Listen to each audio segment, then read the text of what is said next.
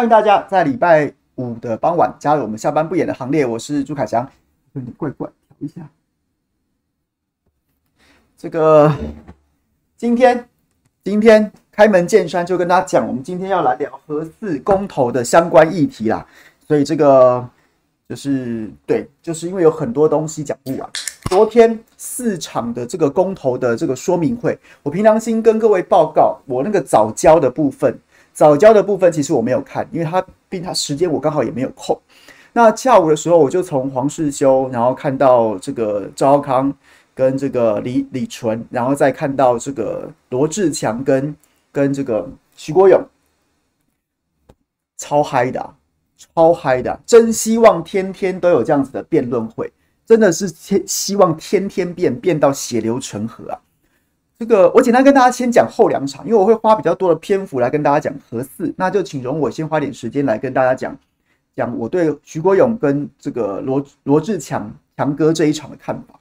我觉得罗志强跟徐国勇他们其实的战略都非常的明确，就是徐国勇基本上他是一个有声量的人，他毕竟是当朝的内政部长，所以呢，他在这一场辩论会当的角色就不是那种本来就不是那种要跟你讨论公投榜大选之细节的这样子的一个，比如说不管是从律师的身份或什么的，他是要去把声量撑大的。那个原本的战略就是他去里面，然后呢，要宣扬民进党政绩，然后把国民党狗干一顿之后，离题也不在话下。然后呢，他自然就会在昨天晚上进入所有绿媒的生产链当中，就说徐国勇讲得太好了，把这个正方代表给电爆了，然后呢，就开始对他歌功颂德，然后无限的撑大，撑大他的。他的这个论述，然后撑大，然后把他声量撑大，用这种方式再回头去碾压网络上面的一些舆论，这就是徐国勇昨天之所以会出现在公投辩论会上面的战略目标，就是他他不会针对那些细节去讲，他基本上就是一个就是一个就是一个像苏贞昌的分身，然后直接在公投说明会上把那个整个公投的那一那个就是他们这个声光效果非常好的那一套搬到。公办的公投说明会上去，然后呢，原本规定不能离题，但徐国勇不会鸟你的。确实，昨天大家看他第二段发言，后面六分钟之后，全部都在讲民进党政绩啊，就是苏贞昌下乡的时候去讲的那一套啊。他这个就会进入绿营的这个讯息的生产链当中去，把它扩大，变成一个大量的声量。所以在这样的情况之下，我觉得罗志强强哥原本是说在按照民进党国呃对不起，按照国民党中央的规划，然后他就。他要他要这个换人，然后他后来又请缨上阵。我个人给强哥一百二十分啊，完全应该呀，完全应该呀。你就是要这样去抵消徐国勇啊，你就是要去抵消徐国勇啊。基本上让徐国勇他的那一场说明会，他的声量、他的嘴脸、他的脸皮，然后或者说不管怎么样，毕竟人家是内政部长。然后呢，他如果对到国民党的一些比较比较嫩的，很容易就可以轻易的去碾压。有没有道理不知道，但是那个形势就会非常的不利。那罗志强对仗徐国勇，形势就不会一面倒。你会把徐国勇原本寄望的一面倒的战略目标，一面倒的战略目标压缩回去，变成同温层。至少徐国勇的同温层看得很嗨呀，大家可以理解吗？昨天绿营的同温层对徐国勇的表现当然是很嗨，可是原本他们设定的战略目标一定是要去碾压整场。整场四十八分钟，我的四十八分钟，我能把正方的二十四分钟给压过去，然后让我的二十四分钟让能够畅快淋漓的大讲我党党的恩德，然后国民党是如何的逆行导师，我们一定要给他再死一次之类的。最后呢，因为罗志强的的出现，所以呢，互相抵消之后，互相抵消之后，各自的同温层都很嗨啊。我凭良心说，我在。公投说明会之后，立刻就在绿营的群组里面，我有些朋友也是偏绿的嘛，然后绿营的群组里面就有在转贴哦，这个这个徐国勇表现超赞啊，徐国勇表现实在太好了。然后同时我也在蓝营的群组里面，立刻就就看到有人分享，就说说罗志强电报徐国勇了，就是让他让他的战略目标退缩回，至少这一场抵消了，大家各自回到同温层里面去，然后没有让徐国勇，你知道。获胜，那你又说，很多朋友也讲说啊，强哥怎么会啊？在那边唱歌干嘛？为什么要讲这些什么什么什么的？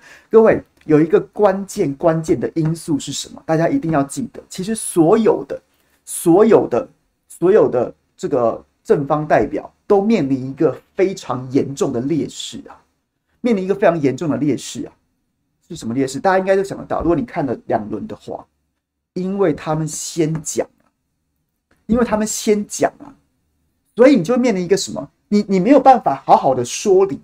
真的，你没办法好好说理，因为他没有交叉结问，你只有一次机会，特别是第二轮发言，你讲完之后就换人家讲，讲完之后就收掉了，所以这造成什么样的状况？如果你把你的你的论述的内容，你把你的论述的内容放在放在我要去讲那些公投的细节的话，讲一些公投的细节的话，对方马上回你之后，你没办法再回他，你没办法再回他，然后怎么办呢？所以不能讲细节。你只能，你只能攻击啊！你只能不断攻击、攻击再攻击，然后同时呢，或者是说，你要在你要在你的论述当中抛出一些爆炸点，然后呢，当场就把记者的这个注意力都带走了，然后后面让人家无法回答。昨天我觉得强哥的战略就是这样，他不跟你讲细节了，他不跟你讲公投榜大学那些巨细靡遗的细节，他全面的在进攻啊，全面在进攻啊。然后就是两个人，就是就是一个你知道高手过招互敲的那样子的状况，没有什么没有什么好讲细节的啊。所以我也看到有些朋友说，哎，那可是他好像没有讲那些道理啊。我当然从我的角度来说，公投说明会从一个理论上来说，好像是是不是应该好好的论述你这个公投主文啊，一二三四五六点罗列这些这些理由出来，但其实不行啊，因为它的结构不是这样，它的结构就是它的结构就是你。如果真的讲那个后面的反方每一条跟你回应之后，再花时间再打你，然后特别是最后一轮，最后一轮你十二分钟讲完之后，人家有十二分钟的时间呢，有理都把你说成没理了，所以不能，所以没办法，这就是一个，这就是一个现实的状况。所以，所以昨天的第二场黄世修对上徐永辉处长，我个人认为。个人认为，我个人认为，黄世修是完全跳脱，完全已经碾压了，就是跳脱了这个格局啊！打到徐永辉的第二轮，他明明是最后可以好整以暇的讲他那十二分钟，结果却讲的荒腔走板、哩哩啦啦的，荒腔走板、哩哩啦啦的，这完全就是。所以为什么我们大家就要坚定的在核四公投这件事上是投赞成票？你看看这五个核四公投的的的这些这些。这些反方代表曾文生、徐永辉、瓜子、苗博雅，这一字排开，只有徐永辉是一个还有专业的人。当然，他的他的立场可以在七年之间一百八十度反复，我暂且不论。可是，你真的要就事论事讨论专业的话，他还是唯一搬得上台面的。不然，你要听伪造文书的前科犯曾文生吗？又或者是苦无证据的瓜吉，还是还是这个这个在上网络上面买一万三 iPhone 被诈骗的苗博雅呢？所以这一场原本就备受瞩目啊，原本就备受瞩目。结果呢？结果呢？我觉得徐永辉的表现其实还蛮还蛮荒腔走板的，有可能在第一轮的时候实在被电得太惨。然后所以他第二轮的发言，如果大家去看第二轮的发言的话，你可以很明显的感觉到，你可以很明显的感觉到一些一些前后的落差。比如说，比如说徐永辉在第二轮的一开始的发言的时候，一开始的发言的时候，显然断层这件事情，断层这件事情可能是他昨天在说明会当中想要主打的，这是一个塔利班的认知作战生产链。礼拜一。立委去会勘核四，全面的抛出 S 断层，当场突袭所有的立委跟记者，然后呢，在媒体上面，S 断层就出现在大众的视野当中。连讲个几天之后，礼拜四的公投说明会，徐永辉再讲 S 断层，再讲海底断层，他就是一个一气呵成的套路。结果在黄世修第一轮发言的时候，就直接被打了断断层，就直接被打了，因为 S 断层就真的不是活动断层。然后呢，陈文山抛出那个海底断层，你有看图的人，你就会知道，他那是他那是好几道碎，这个那些甚至在地质调查的报告当中，现有的报告当中，他甚至有的有些还不被认定，它真的是断层，有可能是海底的什么波段之类的。那你那你告诉我说，你说九十三公里，你怎么连都连不到九十三公里啊？然后中间有那么多的这么那么多的逻辑上面对不起来的，学术上面不够严谨的部分，所以你逼到第二轮的时候，你很明显看到徐永辉在第二轮的时候讨论断层的时候，他好几次直接就讲，我就当他不是活动断层啊，我就当他怎么样怎么样，我就当他怎么样怎么样。那其实应该 suppose，我看这一场的策略跟这个这一周以来的这个舆论走向，他应该是作为那一场的主轴。结果呢？结果却不是啊！结果开始就堵住了，就不是了。然后第二个，徐永辉第二个第二个论点是什么？就是核四真的不 OK 啊，真的不 OK 啊，真的不 OK。然后呢，有什么什么什么什么问题？什么问题？什么问题？什么问题的？结果又被黄士修老实说，我们没有问过他，但是那招真的很帅啊！安，那那这些不是你签名的吗？啊，这不是你签名的吗？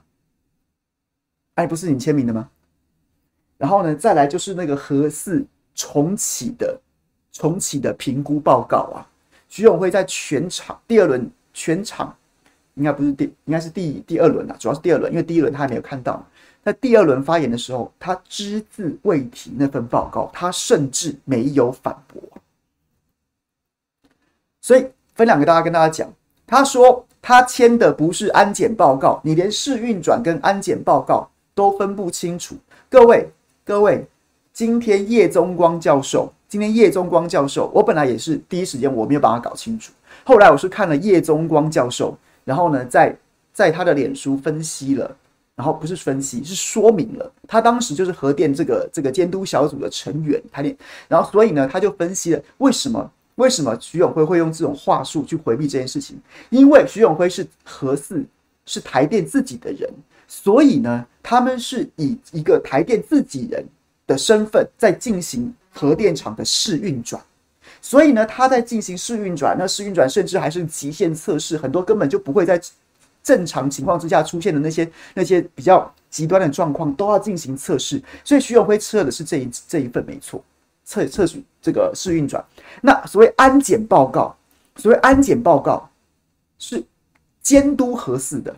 是监督台电的，所以按照叶中光老师的说法，安检报告是另外一批人跟试运转台电自己人在做试运转，然后另外有一批专家学者，他是作为安检小组，然后进行一个平行的平行的测试啊，平行的测试。你台电自己是叫做试运转，我外部找来监督你台电的那个叫做安检报告。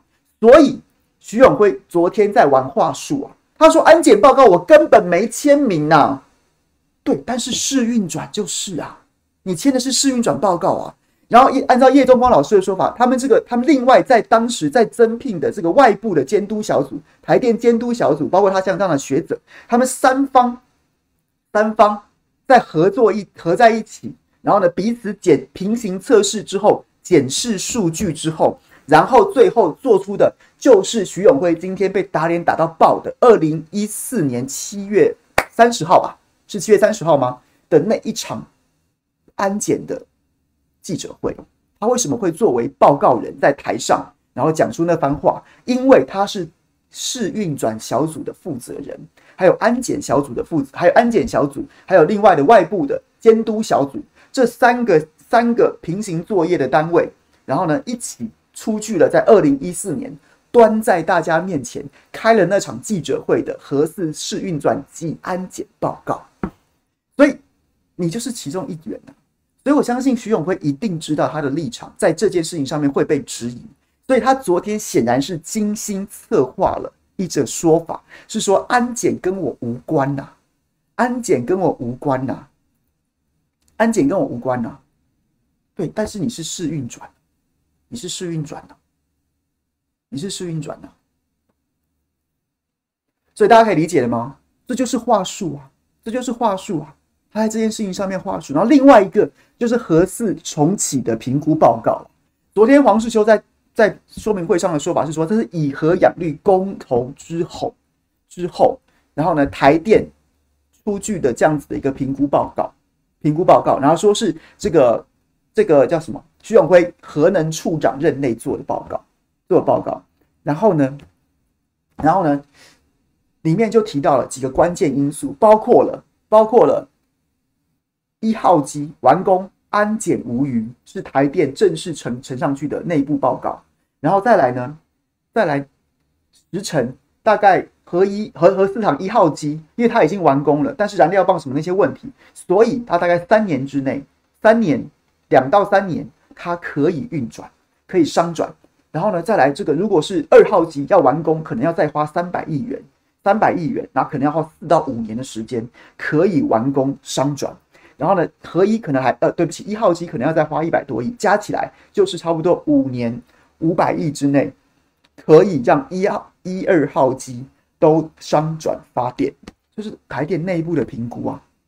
所以呢，这也让徐永辉跟经济部那些说辞拿不上来啊，因为经济部真的，一开始说八百亿，一开始又说，一开始又说到一千亿，最近又新说两千亿，然后又什么 N 加七年，N 加七年才能你你。你台电自己内部的评估报告，在以核养绿公投新民意，昨天那个报，昨天那个报告，我今天早上在脸书分享给大家。他这个报告的主这个这个主题宗旨，开宗明义就讲说，因应以核养绿公投之新民意啊，它就是就是二零一八年年底公投之后的新民意之后，台电才做的运转评估报告，告诉你五年五百亿完工安检无虞啊。所以后面都讲不出来了，所以他第二段就开始也不敢也没办法讲这些啦，没办法讲这些啦，就开始跳针那些那些安检的什么什么状况，什么什么状况。那其实其实其实我最想要跟大家讲的是这件事情呢，就哦对，安检评估报告稍早之前，然后呢，我们也有这个彼此媒体的群组里面有收到收到线报啊，会开始党卫队会开始全面的检举下架，全面的检举让这份报告下架。请大家赶快下载备份，下载备份啊！不要让他们得逞啊！下载备份，当然我们都是备份好了，我们会随时再再丢出来，但是不要让他们得逞。然后呢，经济部稍早之前发了一个发了一个这个声明啊，他怎么说呢？他说啊，针对核四公投提案人昨天在公投意见发表会上提及台电有所谓的核四重启初步规划书，今天也再次在脸书上贴文一事，台电公司严正声明如下：一。经过清查了解，这份所谓核四重启初步规划书文件不是台电公司的文件或报告。如果有人假冒台电或是径自以台电名义提供外界错误、过时、片段的资讯，台电将会循法律途径追究。三，公投正方代表又称，此文件为他担任核能处长任内因应以核养绿公投之后的台电内部文件，也是完全造谣，因为徐永辉处长。在二零二零年一月才担任总公司核发处长。二零一八年公投时，他在核二厂担任厂长。对此自导自演的文件没有看过，也没有参与。各位，第一个，第一个一经清查了解，并不是台电公司的文件或报告。这件事情，经济部他也没有，他没有更进一步的说法。我可以提供大家私下的说法，私下的说法，这是台电的非正式文件呐。是在以核养绿公投之后，然后呢，因应新民意，所以呢，行政院有找台电去开会，台电备妥了这份报告要呈上去，结果被打枪，就没有要跟你用核电呢、啊？谁跟你说我们要？谁跟你说我们要启用核电？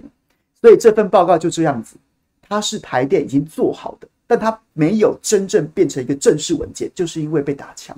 这是第一个非正式说法。第二件事情是说，啊，你有要告他吗？啊，你有要告黄世修造谣吗？你有要告黄世修造谣吗？哎、我说真的，这份这份声明稿，这份声明稿，这份声明稿，让我有非常深的既视感，非常深的既视感。什么既视感？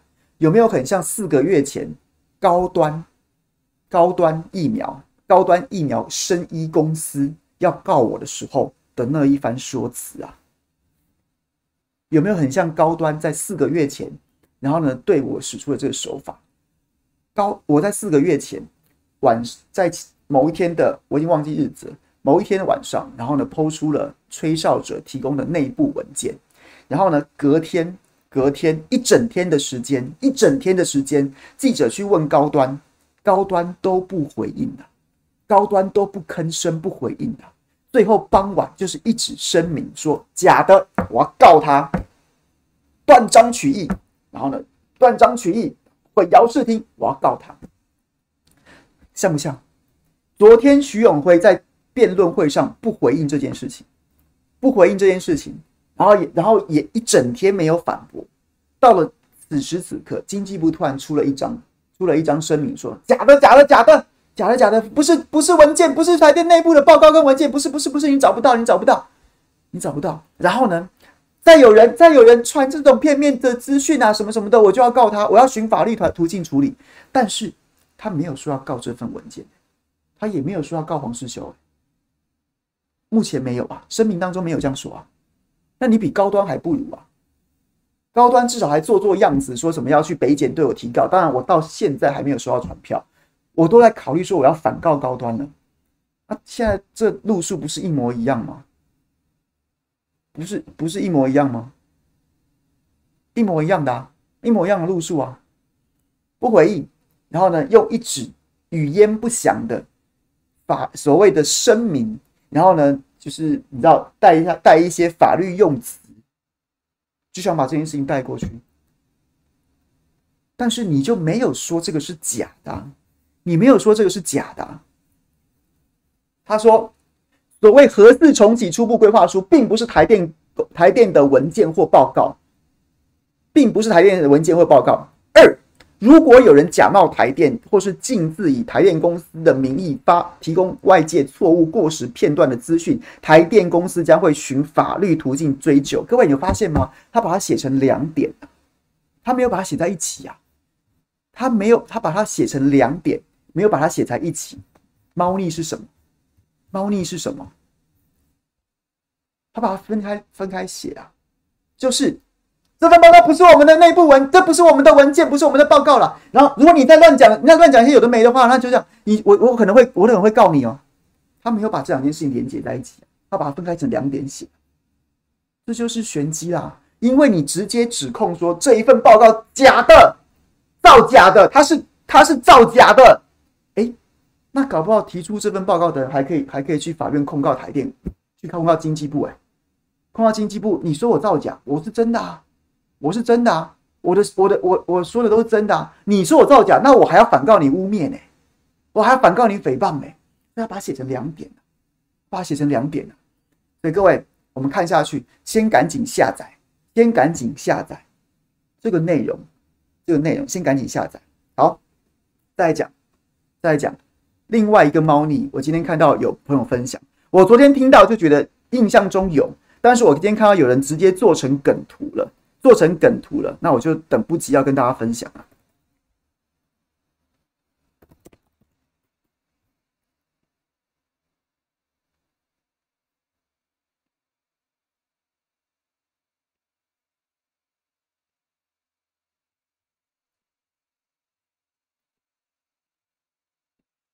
各位，左边，左边，先跟大家讲，先跟大家讲我的感想好了啦。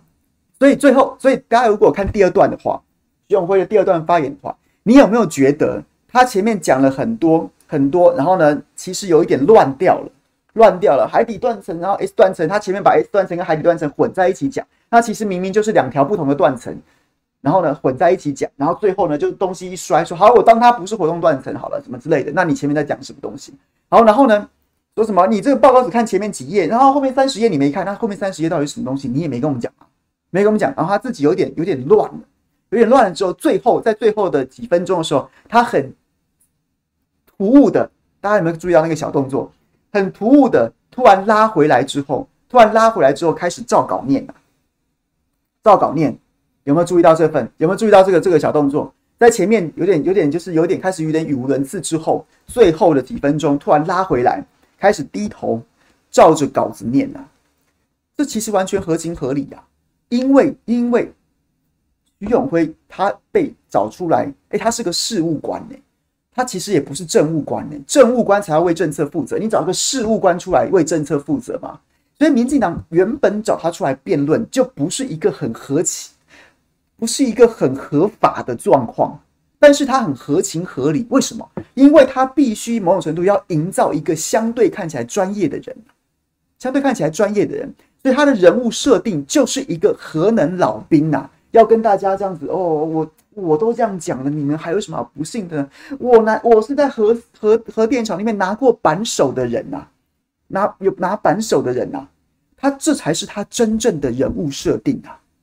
他要一方面前面那些论点就是原就是照着民进党造谣的套路走下来，但是他要最后要用他的这个人物设定，也许是一开始一开始开场的时候有，然后再加上最后 ending 的时候，用这种比较有点投射感情的方式去。用核电老兵的兄弟情的方式去强化他前面所有的论点，听起来都很有道理。所以呢，他乱掉了，乱掉了，但是不行啊！最重要，我一定得拉回来啊！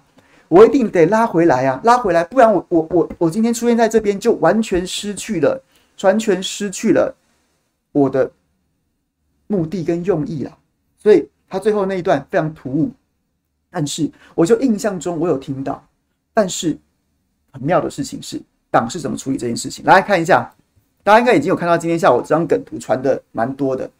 左边，左边是经济部在徐永辉讲完之后立刻发的梗图啊，立刻发的梗图啊，这样子它好像有点小，我把它放大一点给大家看一下。立刻发的梗图，他怎么说呢？他怎么说呢？他这是徐永辉当时最后在结语的时候那一段说的说法。我在核四的时候没有远大的目标，当时攻攻攻向这个跳票，那个跳票，跳票成本，跳票成为常态。商转目标跳了四次，二零一一年后，商转的目标根本不敢对外公布。当时我唯一的想法是赶快拼出宫殿，早日跟早早日将跟随我的弟兄们带出泥淖，带出泥淖啊！今天你们要把要我再把已成家。以成家背后一个个家庭的弟兄们再带入合适这个泥淖，背着核安的风险，我做不到，我做不到。然后下面加了说什么？正方说要告我，可是怎样怎样怎样怎样怎样？你没有拿过一只扳手，带着兄弟们冲过现场，不要来跟我讲说你有多爱何四。这是经济部的梗图，这是经济部的梗图里面这样讲的，经济部的梗图做的何四老兵的兄弟情是他的，是是经济部的梗图这样讲，左边哦。但是我就记得他不是这样讲的，我就记得他不是这样讲的。结果去重听之后，我看到有人做梗图，我们再次去重听之后，他是怎么讲的？他说我在核四的时候没有远大的目标，就是右边这半部是徐永辉真正的逐字稿。我在核四的时候没有远大的目标，当时攻向这个跳票，那个跳票，跳票成为常态。我当时唯一的想法就是赶快把核四拼出来，黄色的部分。我相信核四当时是可以带到安全的，这些问题是可以解决的。赶快把它拼出来发电，早日把我的弟兄们拉出泥淖。今天你要再我再把每个兄弟带入这个泥淖去，我做不到。各位，经济部公然造假，徐永辉的逐字稿，他昨天在说明会上结语当中，真正的说法在右边呐、他说。我相信何四当时是可以带到安全的，这些问题是可以解决的，赶快把它拼出发电。结果左边我们的经济部公然造谣，把黄色的部分问题可以解决、可以带到安全的部分全部删掉。全部删掉啊！左边，你现在去经济部上面看这张图，没有右边黄色的部分。我相信核四当时是可以带到安全的，这些问题是可以解决的。没有啊，没有啊，各位有听懂吗？各位有听懂吗？他好像他好他好像对不对？多爱护和四老兵的兄弟情，然后呢，就是为他不舍啊，被黄世修被黄世修攻击啊，什么什么的，然后呢？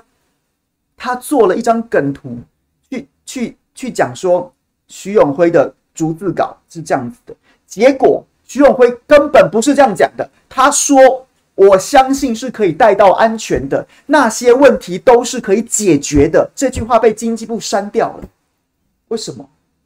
为什么？为什么？各位，这不这答案不是昭然若揭吗？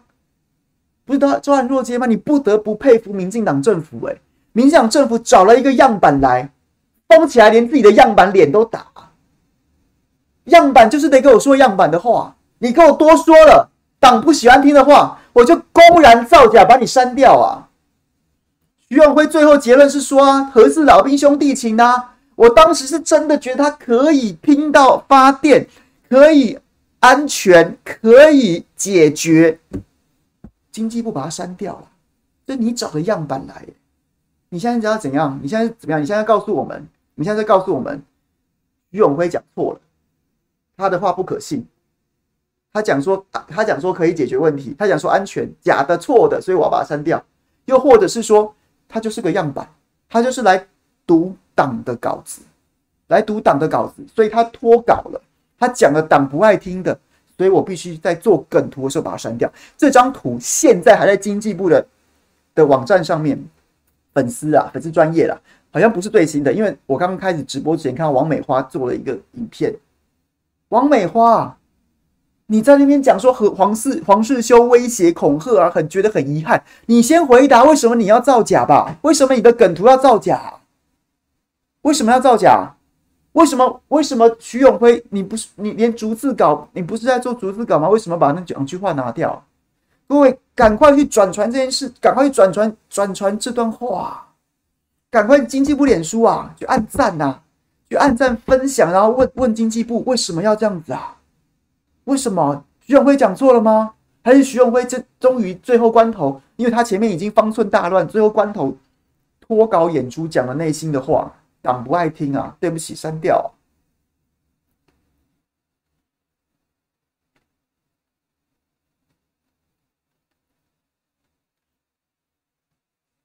所以我觉得这件事情蛮严重的，蛮严重的，蛮严重的。那回头来讲几个不同的观点呐。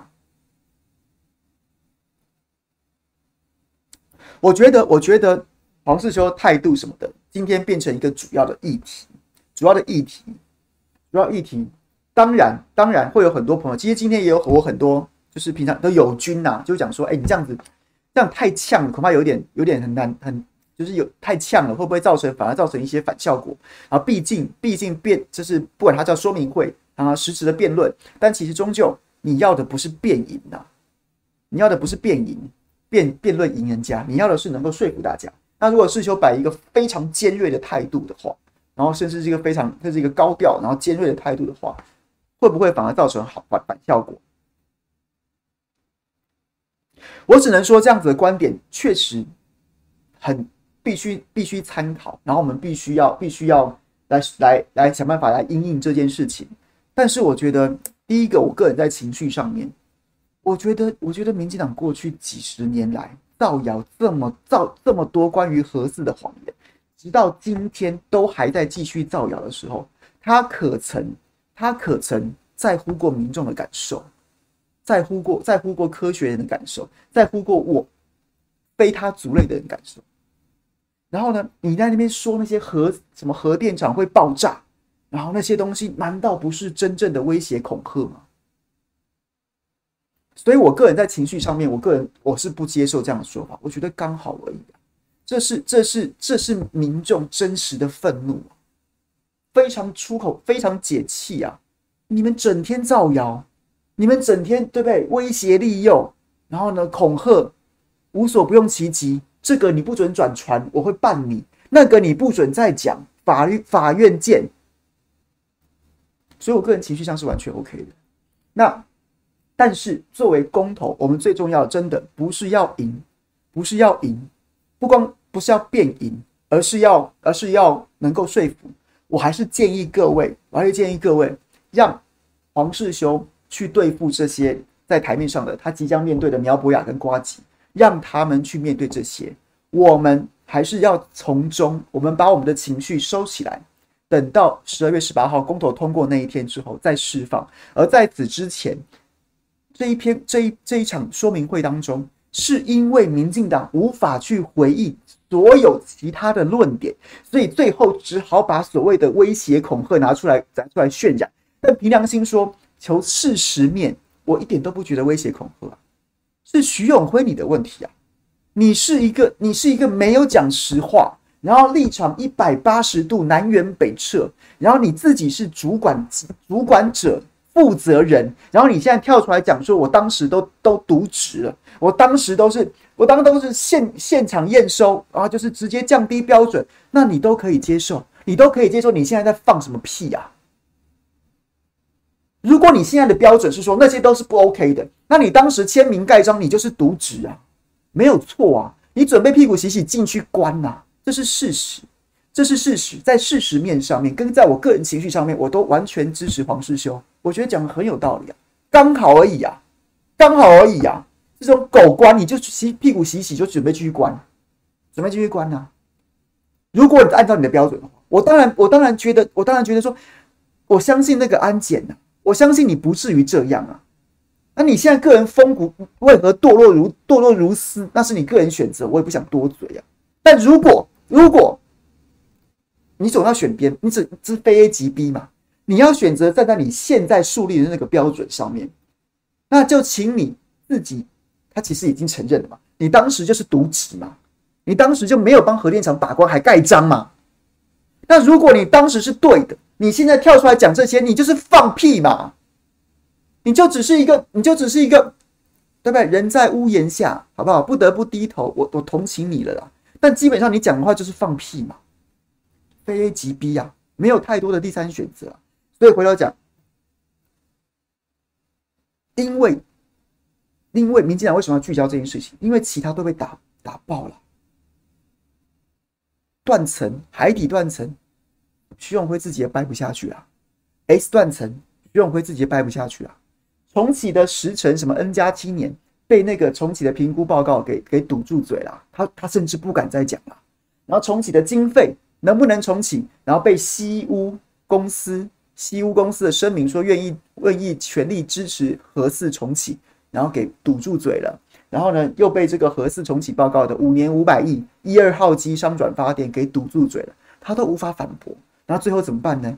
各位注意一个小细节：昨天在辩论会结束之后的第一时间，党啊党党的侧翼啊经济部啊什么的出的梗图是针对那些什么什么断层什么什么的。后来发现大概没什么效果，因为徐永辉表现在说明会上针对这些的表现很糟啊，没什么说服力啊，所以才改打第二波，第二时间才改打改打态度的，才改打态度的。那我要讲的事情是说，让黄世修去面对这个问题，我相信他很乐意啊，他就是一路走来就是一个人对抗一个国家一个政府啊，我们就把这些交给他们。我们不用，我们把情绪先收起来。在这场说明会当中，还有非常多精彩的攻防论点，包括我刚刚讲的断层的事情得到了澄清，重启时程的事情得到了澄清，然后包括像是启用的启用的经费的问题得到了澄清，所谓零组件的问题得到了澄清。我们就专注把这些论点提炼出来，继续在网络上面拿科学跟专业。去论战就好了，这是我觉得可以做的。我们不用，我相信黄世修真的会同意我这么说。把那些把那些尖刻的部分交给他，他还有两战，还有三战很艰苦的。哎，三战对，很艰苦的，还包括苗这个苗博雅跟瓜吉，他们难道会跟他讲专业吗？最专业的就是徐永辉啦。那那一些口水，那一些论战，那些态度之争，那些那些那些其他的。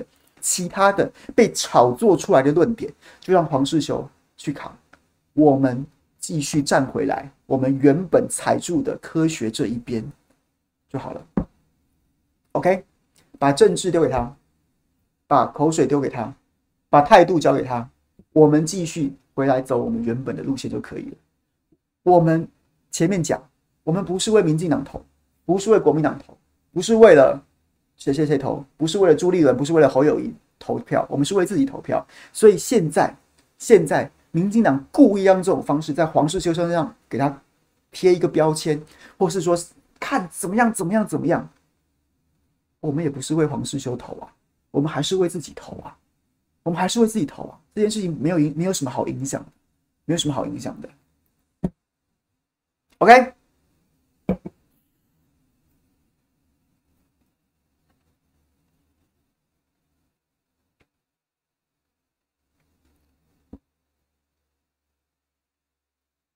好了，跟大家分享差不多，简单聊一下另外一场。我觉得昨天李纯教授、李纯副院长，其实我过去在做新闻深喉龙的时候，我还蛮欣赏他，然后常常找他来上节目，在谈包括像是像是 CPTPP，还有包括像是像是这个这个 ECFA。其其实我最早最早接触到他是 ECFA，就是那些叫什么反服贸啦，反服贸。那时候他其实是他其实是还蛮挺这些自由贸易协定的。那只能说。只能说，只能说，就是李淳副院长、李淳老师，他也就是一个，可能是一个永远的执政党这样子的角色。那我个我对他个人也不多做批评，只是我觉得那一场其实也有一些论点，大家可以提炼出来，可以提炼出来，好好的强化。我不知道民进党会不会很高兴，就是当赵少康先生丢问题给他说：“你赞成民进党现在说？”反莱猪就是反美猪，反美猪就是反美国这样的说法的时候，李纯的说法是说，他认为他赞成反莱猪就是反美猪啊，因为呢啊，这个世界各国都不用，主要都是美国在用。我不知道，我不知道这样子的说法是是是不是反而搬石头砸自己的脚？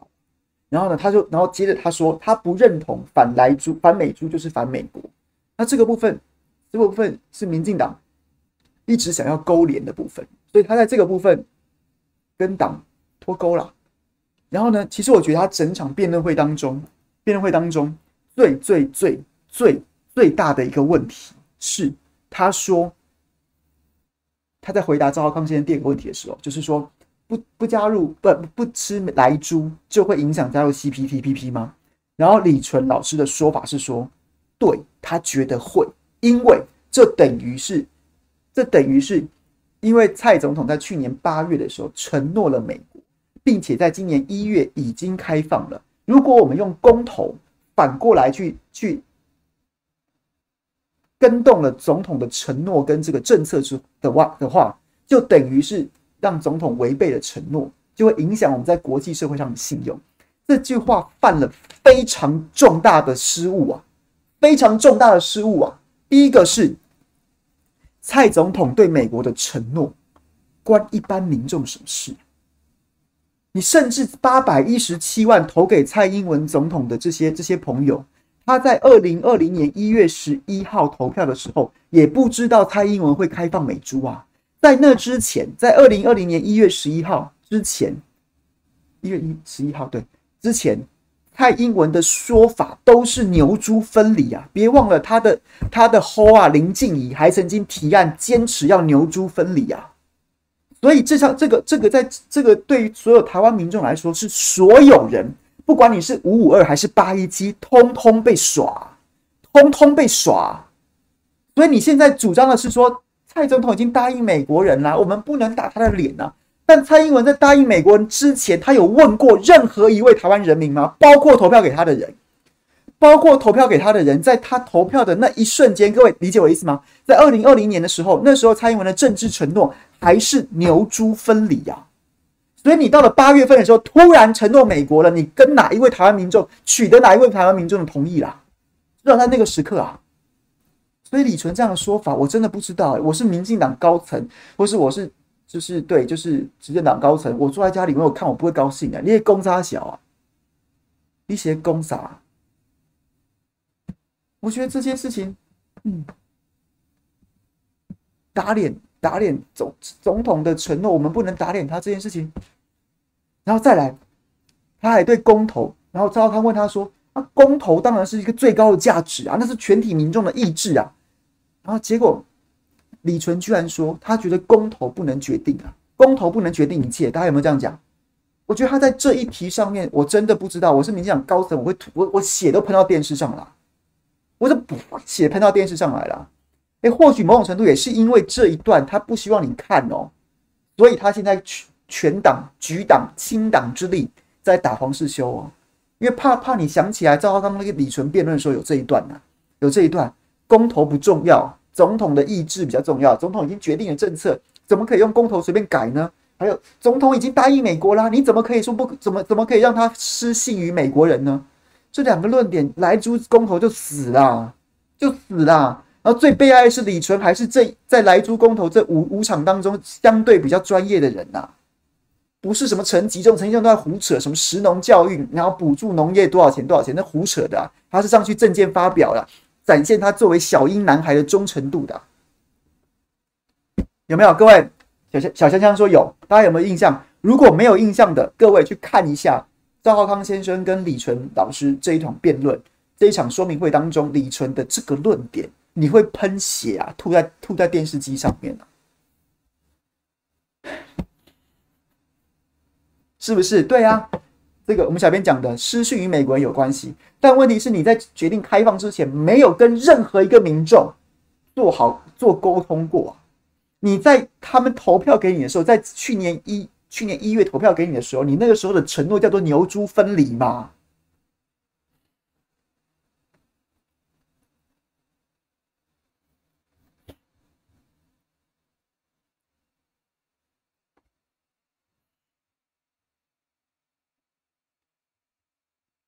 所以各位，好不好？我个人，我我好，不要不要再吵世修了。我看到聊天室里面有很多朋友不同意见，我觉得，我就觉得，我就觉得。我从个人的情感跟我的理智，我完全支持他。我觉得刚好，我们为什么要在乎塔利班的感受？塔利班什么时候在乎我们的感受？我个人的理智跟情绪，就是包括，包括这段话是对，对，对一个你明明就是你管的，你现在跳出来很烂，干你这个公务员你不用负责吗？所以他是对徐永辉讲，我觉得刚好，理智跟情绪我都百分之百接受。但是我也可以接受，今天很多朋友也来跟我沟通这个观点，就是呢，这场公投之战。不是在证监会上面谁赢，大家举牌，黄世修十分，徐永辉六分啊，这一场公投就赢了。不是，它终究是我们要能够推动说服最多的民众走进投票所里面投同意票。所以，如果只要有一点点声音觉得说，哎哎，我就看得不太舒服，我们就应该尊重，然后我们就应该想办法来解决这个问题。那怎么解决呢？我想到的办法就是，我没有办法说服世修，那是他的 style，他的 style。我感谢他带我们走到今天。所以我也不会今天告诉他说，请你不要做自己，你就去做自己，你就去做自己。那我们能做的事情是什么？我们能做的事情就是，我们继续回来，我们回来，回来，然后呢，从理性的角度，从科学的角度，从他的言，从他的所抛出来的那些，不管他用什么样的方式去表达，从其中提炼出来、精炼出来那些那些很重要的论点，然后在网络上面不断的进行说服啊。好了，你很讨厌黄世修，但黄世修关你什么？他他他就是一个 nobody，他跟你我一样都是庶民呐、啊，都是平民、啊。重点是，重点是你因为讨厌黄世修，你就要去吸脏空气吗？你讨厌黄世修的态度，你就要去，你就要涨电价吗？你讨厌黄世修的态度，所以你就要，你就要，你就要用天然气，然后呢，搞得国安国安危机吗？所有天然气船都要从海外运来吗？这是为你自己投啊！你不要中计呀、啊，那些才是跟你实际相关的问题。黄世修的态度。公投结束，你可能就不用看到他啦，就是用这种方式，好不好？所以各位不用什么好吵的，只要有一个可能争取到的选票跟你讲说，哎，觉得哎，那干嘛要这样子？那我们能做的事情就是，我们一方面放飞士修，让他去继续做自己；另外一方面，我们就尽我们每个人最大的能力，去想办法处理后续的问题，或是你知道，用别的方式再进行不同不同。策略的说服，OK，我们很多事要做，最不需要的就是站在就是在聊天室里面或是彼此之间辩论这件事情，OK，我的看法啦，当然大家有更好意见可以欢迎提出来。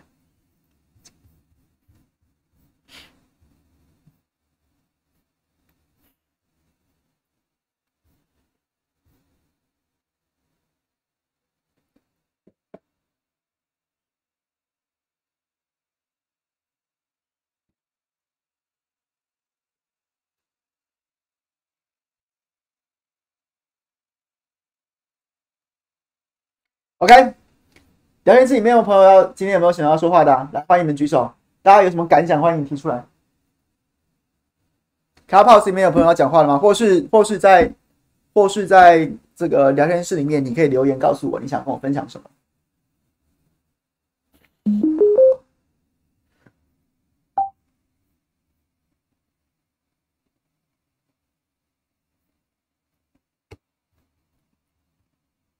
珍珍，谢谢你，一起加油。MC 给我一百二十分，不用，我只是我没有我我我就是就这样子，去为所有要在公投说明会上面迎战的所有好朋友们加油，他们比我们更重要。我们就是每天，我们就是在这边，然后呢，我们能，反正就是每个人能尽一份力，就要使尽全力，就剩下不到一个月，没有任何偷懒的借口。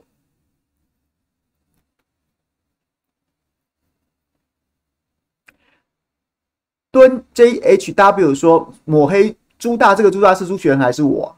是说我是 KMT 的打手吗？是有人这样说吗？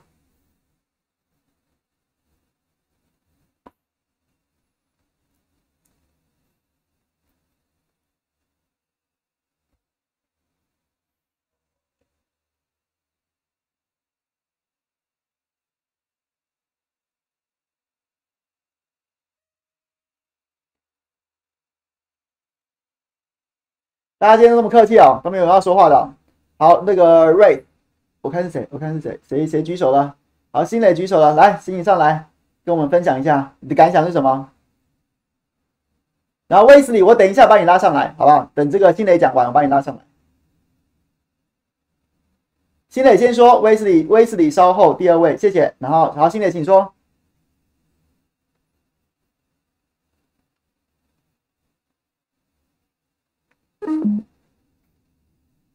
新磊，新磊，你听得到我讲话吗？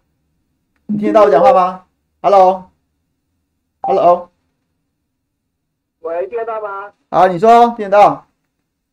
我说从昨天到现在是听得血脉喷张啊，血脉喷张啊。好，那我提供几个想法给各位哈。第一个，有人跟你讲说，哦，那个黄世修怎样怎样，态度很很怎样，我我就跟他讲，对啊，我也觉得黄世修很鸡巴。不不不好意思，不好意思，这是一个呃良善的那个节目，不应该用这种词啊。不会，这其实也这其实这其实我是也是我心里想要说的真话。对，那他本来就很那个啊，对啊，他我也被他呛过好几次啊，那有什么了不起的？好，没关系，我们可以一直一起谴责黄世修，但是这件事情他的态度机不机车，跟他的他他提出的徐永辉的的这个部分，二零一四年的。那个那个试运转报告跟二零一九年的这个的台电内部的这个评估报告没有关系嘛，对不对？那我们先来好好看一下二零一九年这个试运转报，呃，二零一九年这个评估报告，我不知道各位有没有去看，请各位回去看一下哈。呃，今天经济部台电出出来说什么啊？这个不是那个，这个是假的啦，没有这回事啦。好，那请你各位回去看一下，请问一下这上面的这些数据是是。黄世修这种这些人能够掰得出来的吗？自己用脑子想一想，这些数字，你整个看到后面你就发现这些数字详细的归那个评估，已经不，我根本不认为他是一个非内部的人员，啊，能够做出来的事情。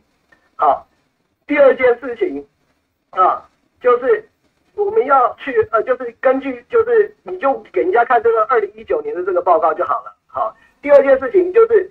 为什么？如果说他今天讲的这件事情是假的，为什么昨天下午三点半到四点半，黄世修辩论完了之后，台电或经济部没有立刻出来澄清？很简单嘛，他们还搞不清楚状况。因为事实上，我可以告告诉各位，我们长期在听这个在追这些核能议题的人，我们都没看过这一份呐、昨天在那个辩论会上面出来的时候，我们都很讶异，什么居然有这一份报告啊？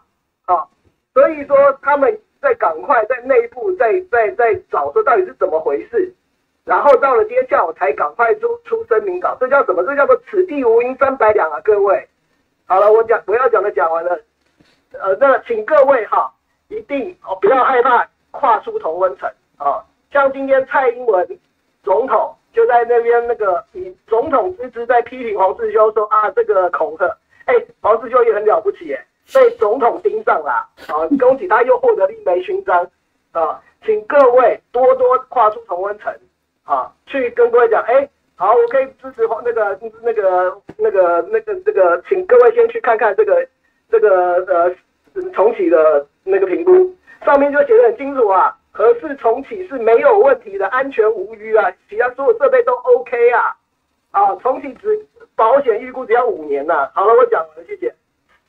谢谢新磊。其实我个人也是觉得黄世修这两天最鸡巴的一点是他既然被蔡英文点名骂，我真的觉得这是这是一个人生的勋章啊！我们要怎么样？我们要多努力才有办法才有办法得到这样子的勋章啊！我太羡慕他了，真的是。武田，你稍等一下，我要先让威斯利讲话。你你排第三个，威斯利，你要讲话吗？你举手了，那你要说话吗？好，请说。呃，你好，有听到我说话吗？有，请说。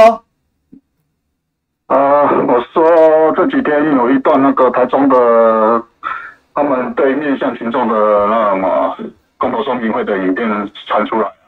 啊、就是说，他们有一个台中的议员啊，现场在那边讲说，公投要叫不不同意啊，要不要应该说公投要叫同意的人不要去投，然后要请那个到广为周知，叫那个现场的支持者们去这样子先做宣传啊，我不知道这个中选会要不要出来讲讲一些话这样子。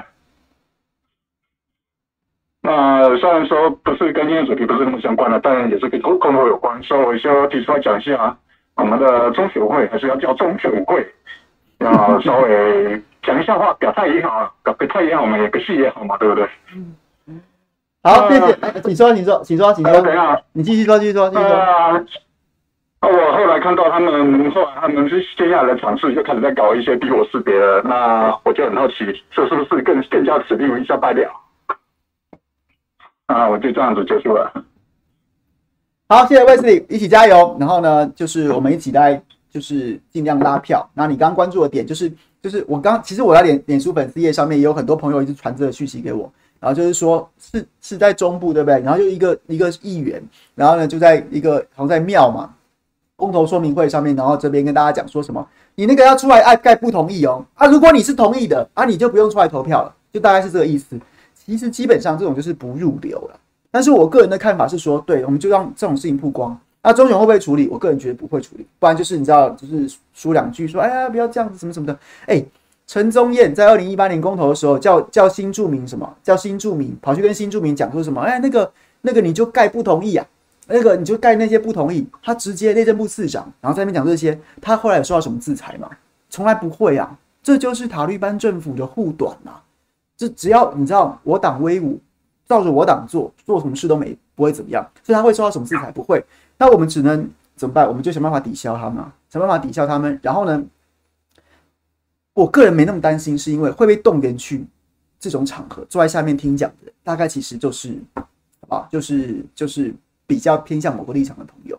那这种影片我们有，我们就转传，我们就分享。然后呢，中选会不处理，不用灰心，我们只是要唤醒一个是一个，这样就好了。好，来，武天，你要说话吗？来，武天，稍等一下，我把你拉上来。来，武田，请说。大家好。好，那个我我其实快速跟大家讲一下，就是昨天关于世修这个威胁说，他现在的顺序长这样，就是其实在我们看完辩论会之后，约莫半个小时，网络上就开始出现了，呃，说黄世修很没品啊，然后威胁他，然后恐吓他。这种说法是从网络上先开始的，各位请注意到这一点。我接下来讲的是，大约在半个小时，在过半个小时之后，半个多小时到一个小时之间，汪浩就发文正式定调这个东西。接下来再过了一小段时间，《自由时报》就发报道，去转载汪浩这一篇文。最后，所有绿营侧翼跟网军还有义勇军，就通通拿着这个论调，在昨天晚上洗了一波。好。这个跟以往塔利班带风向有什么不一样？请各位注意，这次的风向是来自于民间，并不是党定调的，它是来自于民间。也就是说，这一次绿营等于 show hand，他可能连民间他收集来的攻击方式，他都有可能直接丢媒体放大。我们要面对的其实不是只有民进党而已哦，还有他的支持者跟那些义勇军们。所以大家在面对的时候，请一定要冷静。但是这样打了一天，有没有效果呢？你看哦，打黄世修打了一天，党才用一纸澄清公告定点，他们想了一天。所以在这一天内，他们的讲稿虽然准备好了，但是还有很多漏洞，还是没有办法解释得通。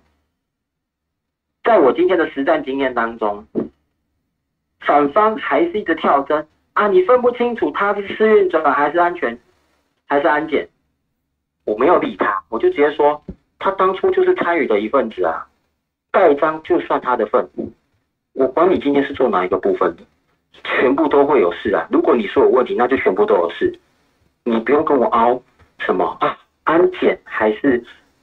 试运转你分不清楚，没有啊，这不用分清楚啊，因为你你说他有问题，那当初的人都有问题。其实各位不要掉到他们的话术当中，我都直接这样破解，暴力碾压，还有他们现在完全专心打核四。我跟各位说，要适时的把刚才凯强哥分享，例如说反莱猪的部分，还有其他工作党大学部分这些东西，要适时的丢进去战场里面。那些东西我们虽然是必须，就是目前看起来还是赢面很大，但我跟各位说还是要丢。为什么？你要削弱对方，有时我必须还是讲嘛，就是在五千八百万银弹的威力下，我们还是有，我们还是处于逆风。请各位不要觉得我们这个局是顺风，我永远都当逆风在打。当逆风打的时候，你就要丢出更多可以。打击对方的这些使者，他们讲过的话，绝对不要。哎，我们当然合适这方面，我们当然要守，但守同时，你要你要记得进攻，不要忘了进攻。好，分享到这边，谢谢。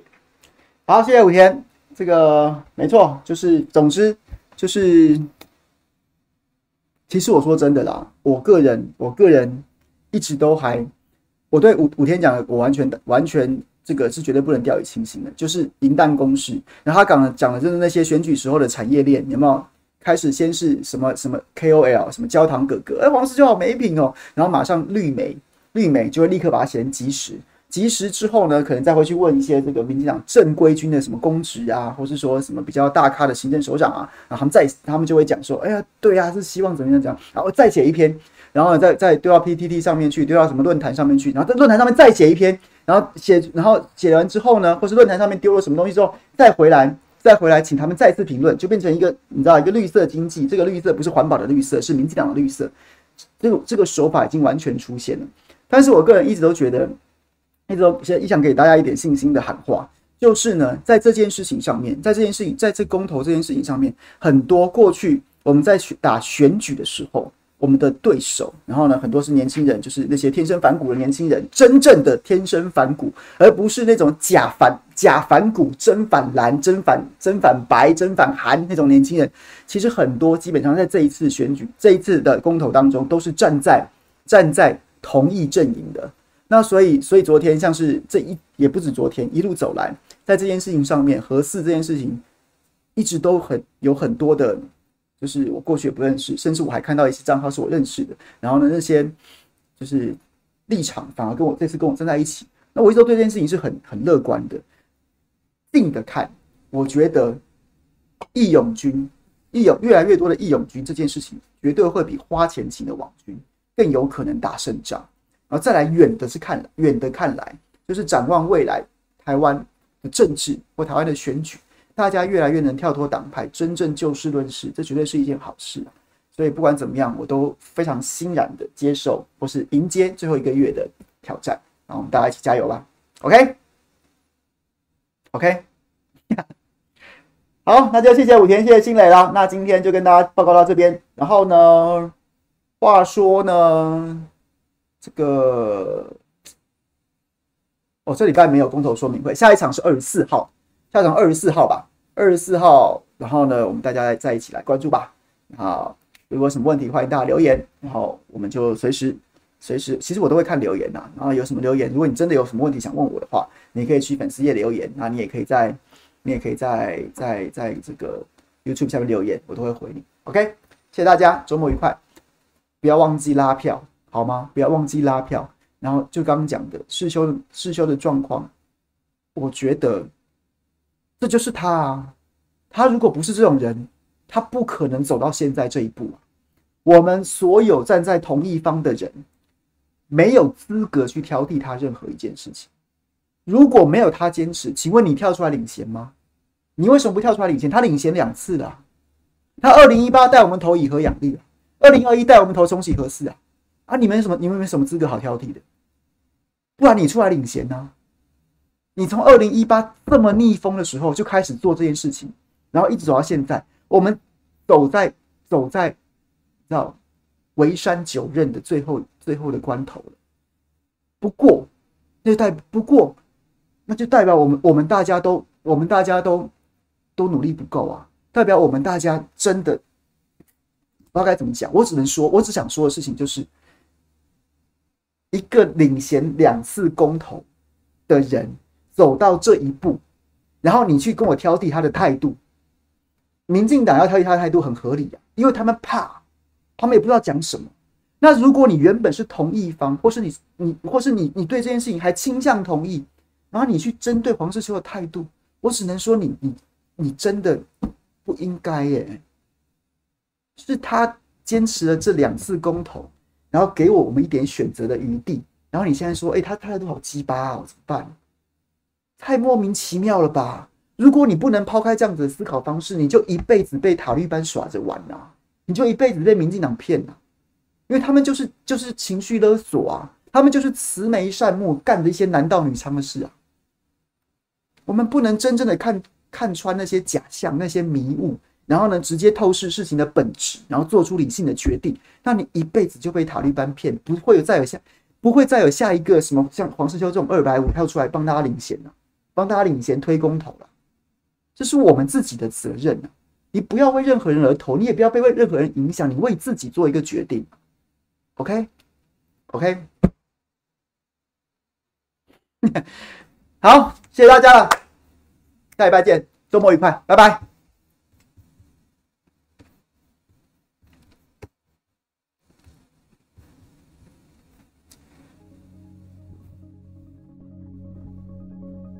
Clubhouse 朋友，谢谢喽，拜拜。